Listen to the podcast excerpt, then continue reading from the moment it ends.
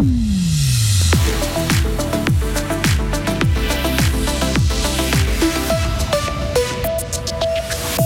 La colère des paysans français gagne les Suisses sous pression et pas assez rémunérés. Noémie Colli en a encore sous le capot, 16e en Super G, de quoi gagner quelques points et un peu de confiance. Un truc de ouf pour le fribourgeois Marc Jonin, le footballeur freestyler, participe à la tournée 2024 du Cirque CNI. Les trucs de ouf, c'est quand même 10 euh, degrés euh, annoncés aujourd'hui au thermomètre. Un temps généralement ensoleillé avec de la grisaille en basse altitude. Voilà ce qui vous attend euh, pour une bonne partie de la semaine. Lundi 29 janvier 2024. Bonjour Sarah Camporini. Bonjour Mike, bonjour à toutes et à tous. Les agriculteurs suisses en ont ras-le-bol. Hein. Et emboîtent le pas de leurs homologues français et allemands avec des actions de protestation, actions visuelles et symboliques. D'abord, retourner les panneaux des villages, une manière de dire qu'ils se font marcher sur la tête, explique l'un d'entre eux. L'idée vient d'un groupe Facebook baptisé Révolte agricole suisse et qui souhaite mettre la lumière sur ce secteur en crise. Amel Stéphane. L'idée de retourner ces panneaux vient de la France. C'est pour illustrer le fait qu'on se fait marcher sur la tête, explique un paysan de la région. Le mouvement a commencé la semaine passée avec la création d'un groupe Facebook intitulé Révolte agricole suisse, qui a pour but de dénoncer la pression que met la Confédération sur les agriculteurs. C'est l'État qui dicte comment on doit travailler. On en a ras-le-bol, explique-t-il sur le groupe. Depuis le début de la guerre en Ukraine, nos paysans ont vu leur salaire baisser de 6,3%. Finalement, on leur impose de produire plus pour recevoir moins à la fin du mois. On nous a demandé de planter plus de céréales pour au final baisser le prix juste avant la récolte, raconte un agriculteur fribourgeois agacé. Les agriculteurs français, eux, veulent carrément bloquer Paris alors que le Premier ministre leur promet des mesures supplémentaires en faveur du secteur. En Belgique aussi, les paysans manifestent en conduisant leurs tracteurs au pas sur une autoroute du sud du pays. Eux aussi se plaignent de devoir toujours faire plus avec de moins en moins de moyens. Une petite victoire pour les employés de la ville de Fribourg. Leurs salaires vont être revalorisés, une augmentation de 1,9% prévue initialement. Ils passeront à 2,1%. Ce n'est toutefois largement pas suffisant face au coût de la vie, dénonce le syndicat des services publics.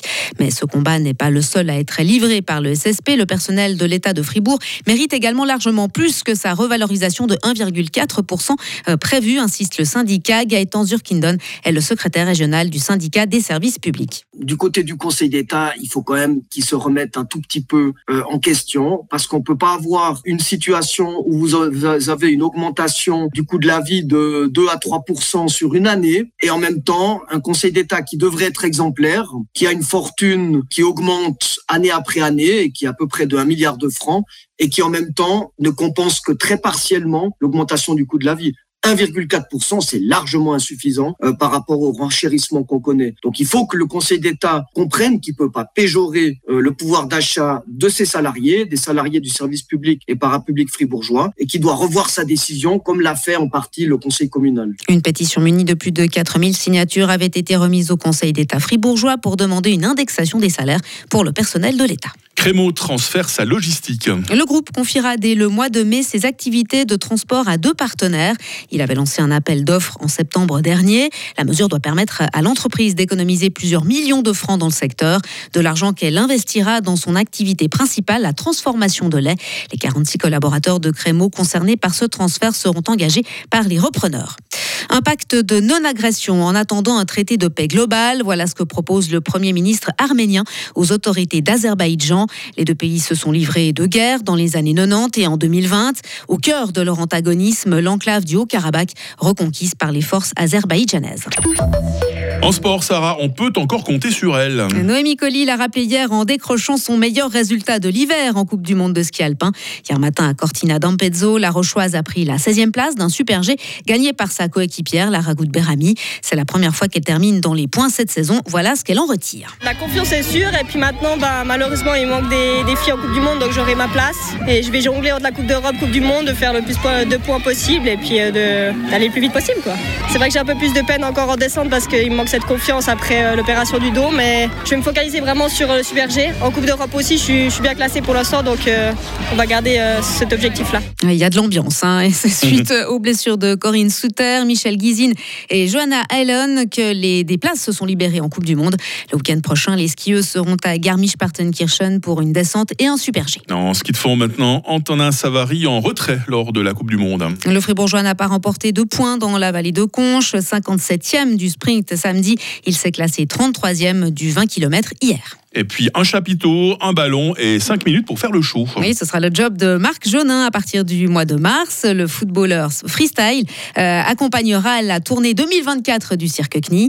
Plusieurs fois champion suisse, le Fribourgeois a en effet accepté la proposition de la véritable institution helvétique, une opportunité qui tombe un peu de nulle part pour le Giblousien. C'est réellement un honneur de base. Moi, le cirque, c'est c'était pas du tout mon univers. J'ai pas fait de cirque quand j'étais plus jeune. C'était pas un rêve non plus, mais quand ils m'ont demandé début janvier, j'étais là. Ah ouais, c'est quand même un gros truc. Donc euh, ouais, c'est un truc de ouf. Et je suis vraiment honoré d'être invité par le cirque. Pendant 7-8 ans, j'ai vraiment fait ça, euh, enfin mon sport, qu'en pensant aux compétitions.